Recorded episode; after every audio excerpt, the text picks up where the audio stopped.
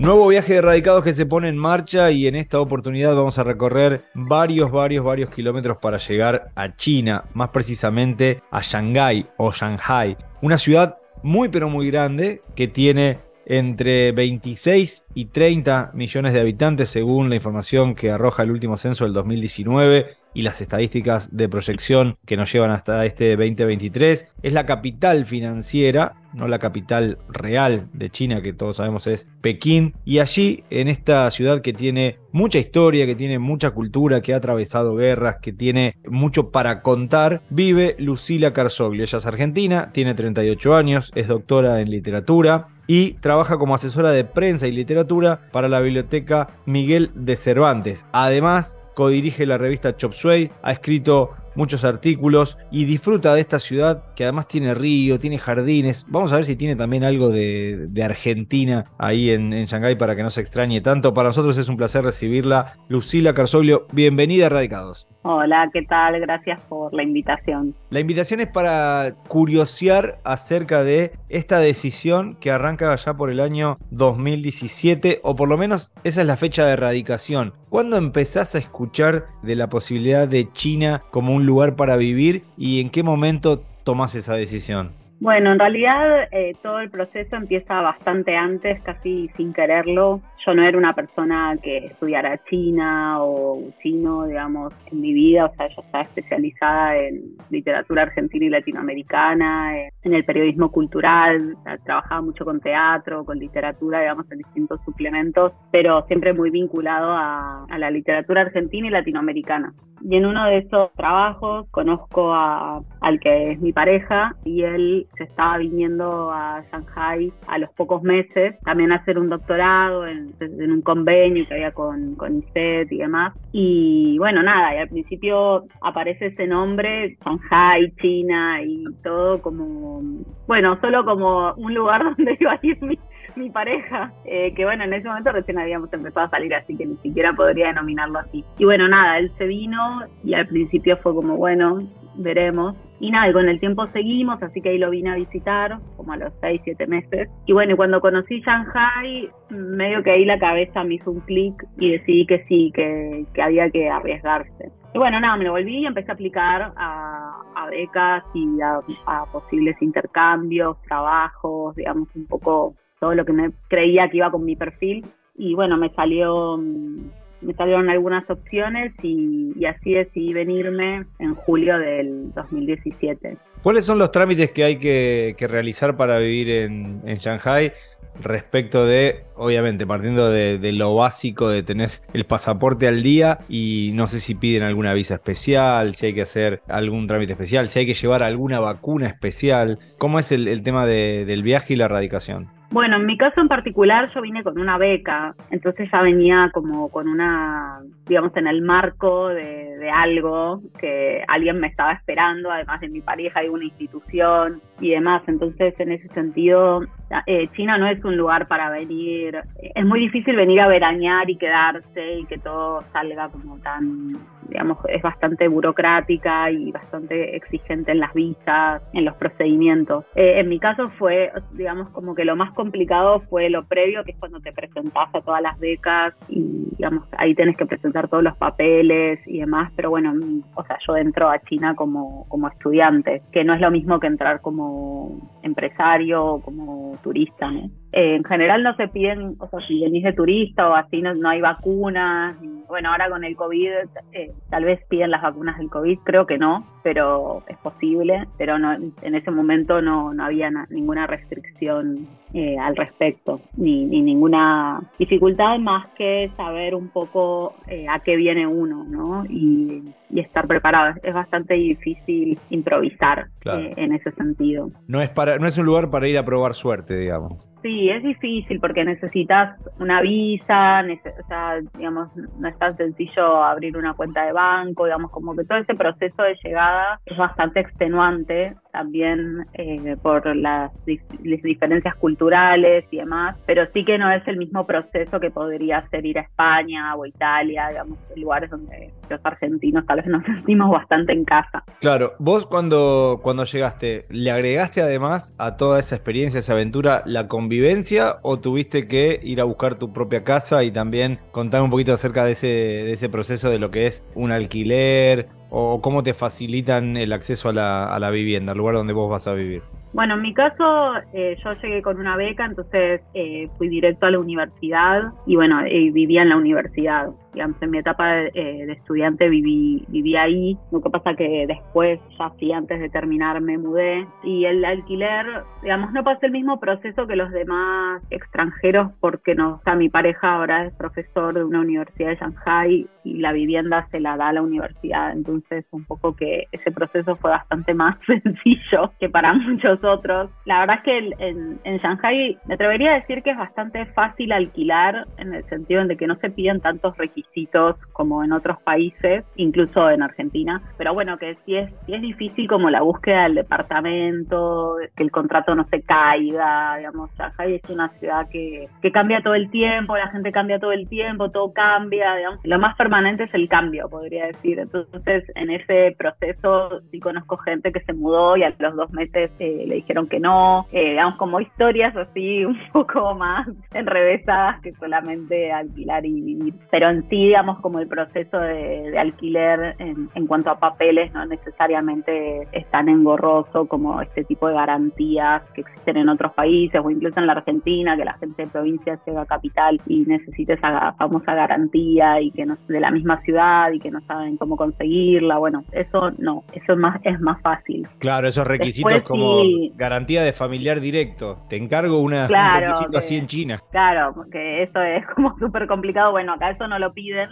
Eh, si tenés garantías, digamos, económicas, adelantos y ese tipo de cosas, pero, pero no en cuanto a que, no sé, tenés que presentar como papeles muy complicados o pasar un proceso tan difícil. Después, obviamente, hay agentes, digamos, gente que facilita que uno se instale, pero bueno, también uno lo puede hacer por la propia cuenta. Se, se usa mucho compartir espacios, departamentos eh, compartidos eh, y demás que, que bueno, que lo usa un montón de gente, ¿no? Siempre decimos que em, las ciudades plantean como una escenografía. Nos gusta jugar con eso, con, con, la imaginación. Y si pensamos en Shanghai, enseguida pensamos en torres altas, caos de tránsito, una ciudad muy cosmopolita, con un montón de, propuestas, con calles abarrotadas de, gente y demás. Pero también hemos leído acerca de un río, espacios verdes, jardines. ¿Cuáles son esos secretitos, esos espacios que no son la primera foto de Shanghai, pero que vos fuiste descubriendo y que te dan esa capacidad de respirar en una ciudad que parece que te agobia? Y a, mí de Shanghai lo que más me gusta son los contrastes. Si es una ciudad muy moderna, es una ciudad llamativamente muy ordenada. Digamos que todo ese abarrotamiento que uno imagina en China es más bien lo contrario, es todo súper ordenado, súper limpio. Son prejuicios. A nivel céntrico, ¿no? No, bueno, históricamente sí lo fue, pero como que lo que decía esto de que Shanghai cambia todo el tiempo, China también cambia todo el tiempo, pero digo, Shanghai puntualmente es una ciudad como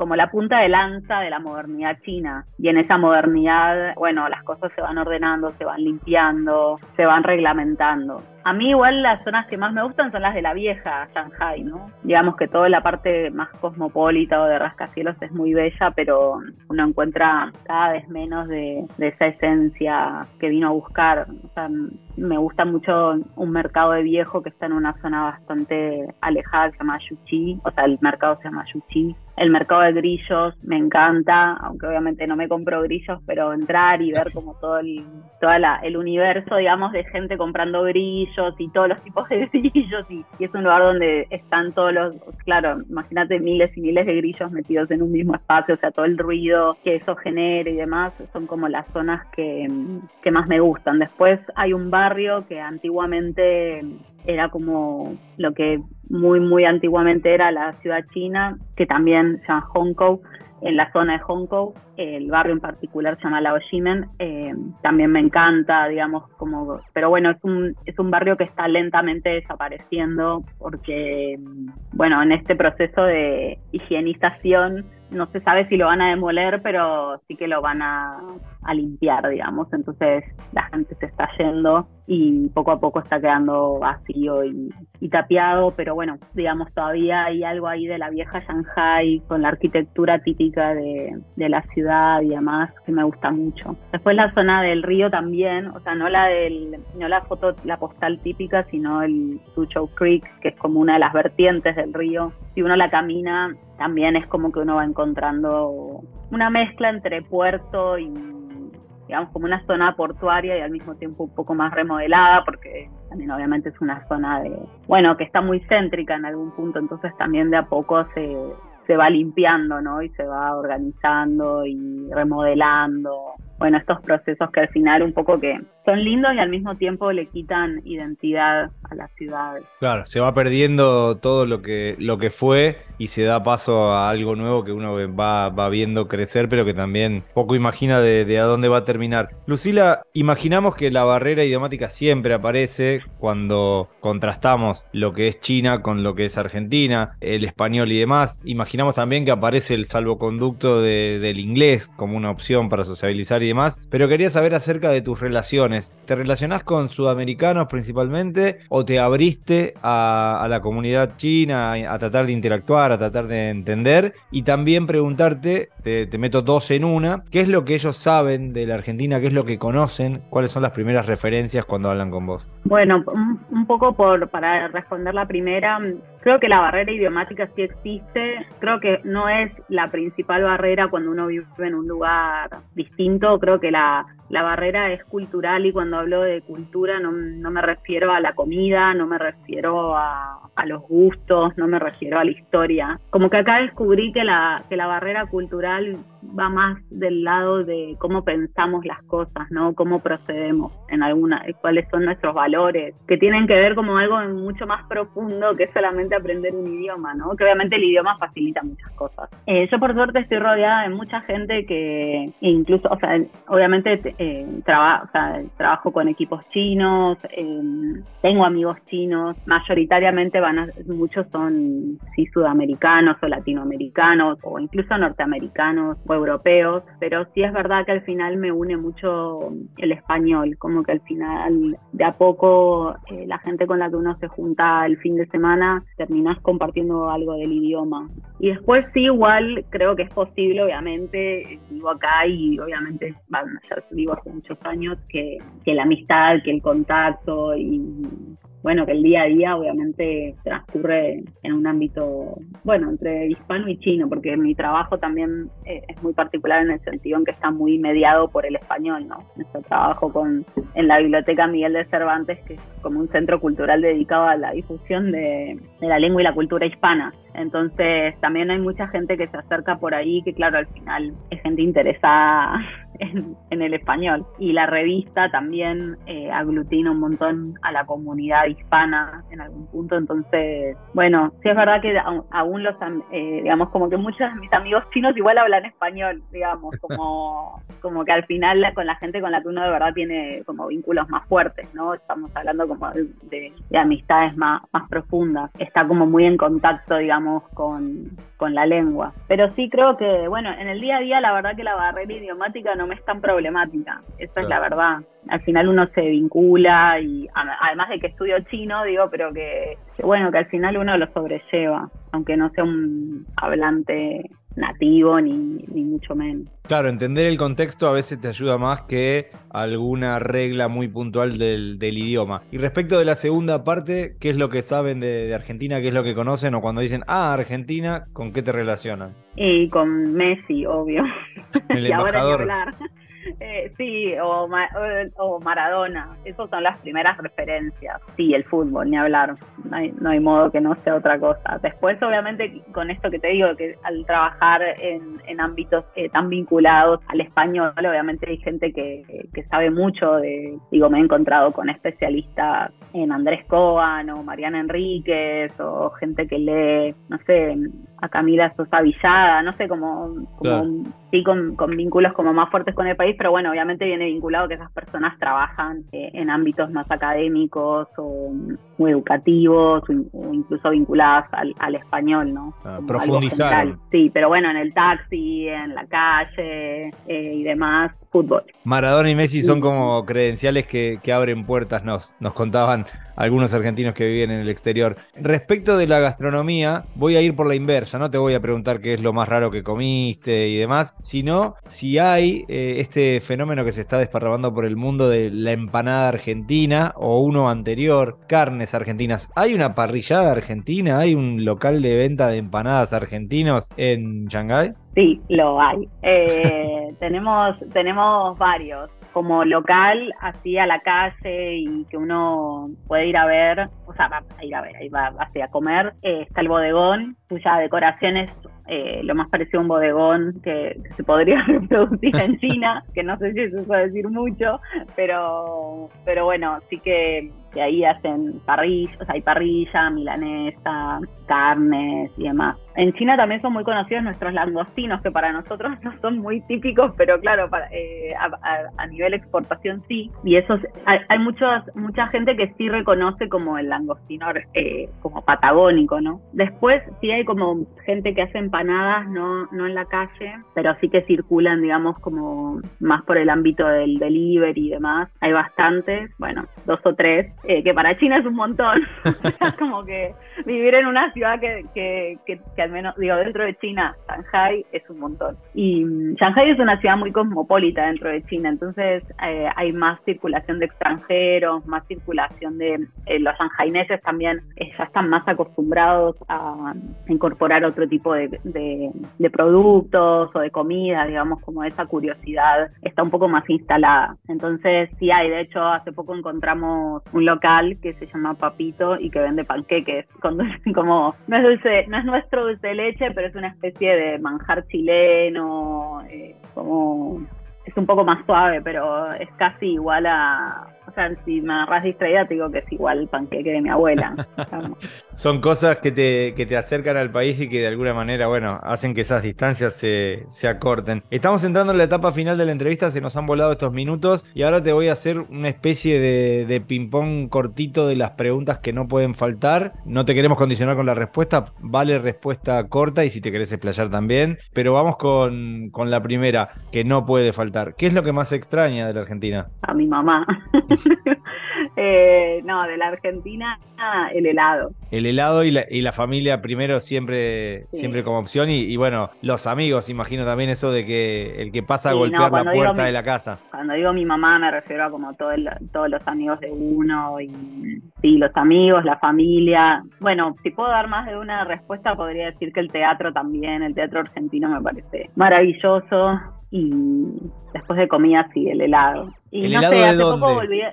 Te vamos a hacer viajar ahí con la imaginación. Ahora tengo que decir Rapanui, pero hace unos años podría ser Fredo. O sea, también hay cosas así como Shanghai, porque año a año todo esto que, decía en la otra respuesta va cambiando. O sea, no es que todos los años se conseguía o, había todo lo que dije. Esto es como año a año va como cada vez hay más cosas. Cuando yo llegué prácticamente nada de esto, no había nada de esto. Bueno, ahora digo que hace poco volví a la Argentina y también me di cuenta que lo que extraño mucho es el humor argentino callejero, digamos, el, el, el vínculo que uno establece con, con un cajero, con un mozo, con el taxista y que de repente te están haciendo un chiste y se están riendo de vos y vos te estás riendo y vos entendés perfectamente a qué van, digamos, como ese tipo de humor me hace poco volví después de como tres años y fue como, no, esto es maravilloso. Claro, esa complicidad, complicidad cotidiana que, te acerca un montón. Y cierta, cierta ironía, ¿no? También.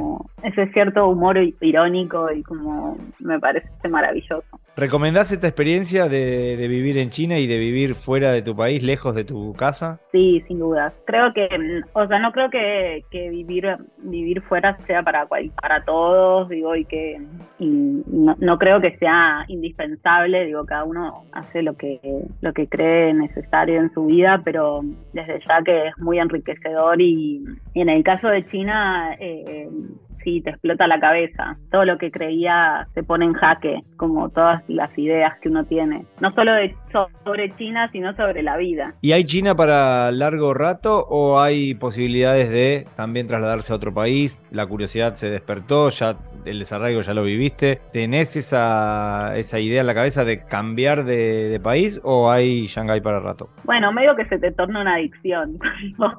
o sea, un poco China, sí, no, o sea, por ahora estamos acá, pero, pero siempre que pensamos como hacia futuro, pensamos, bueno, en, otros lugares y, y sobre todo pensamos mucho en Asia. No sé, es como que es, es, hermoso vivir en un lugar tan, tan raro. O como, no, no, sé si raro es la palabra, pero sí que, que te pone en jaque todo el tiempo. Y claro, cuando pensamos en, en volver a Argentina, o, a veces lo pensamos incluso con Europa, es como, decís, ay, pero va a ser todo tan normal, podré vivir en una normalidad así o me aburriré. Pero bueno, por ahora es China, pero no sé, la sensación es que una vez que te adaptaste acá, te puedes adaptar a casi cualquier lugar. Sí, sin lugar a dudas ya sos una ciudadana del mundo. Me gustó que, me tiraste una respuesta al pasar de las últimas también, que es la posibilidad de volver a la Argentina. Escuché que no está descartado, así que también esa es una buena noticia. Te agradecemos mucho por estos minutos, Lucila. Ha sido un placer conocer un poquito de tu historia, de, de tu vida, de lo que haces, de cómo es tu nueva casa. Y siempre la promesa es que podemos volver a visitar para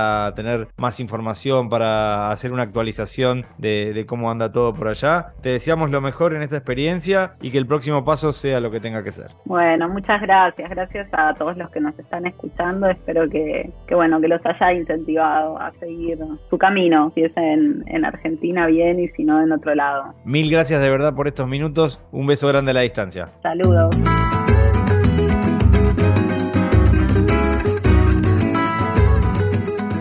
Si disfrutaste del viaje, muy pronto nos volvemos a encontrar con un nuevo destino para seguir conociendo el mundo y saber cómo viven los argentinos más allá de las fronteras. Quiero viajar mucho para entender cómo habla la gente del mundo entero. Quiero saber inglés, francés, japonés, alemán e italiano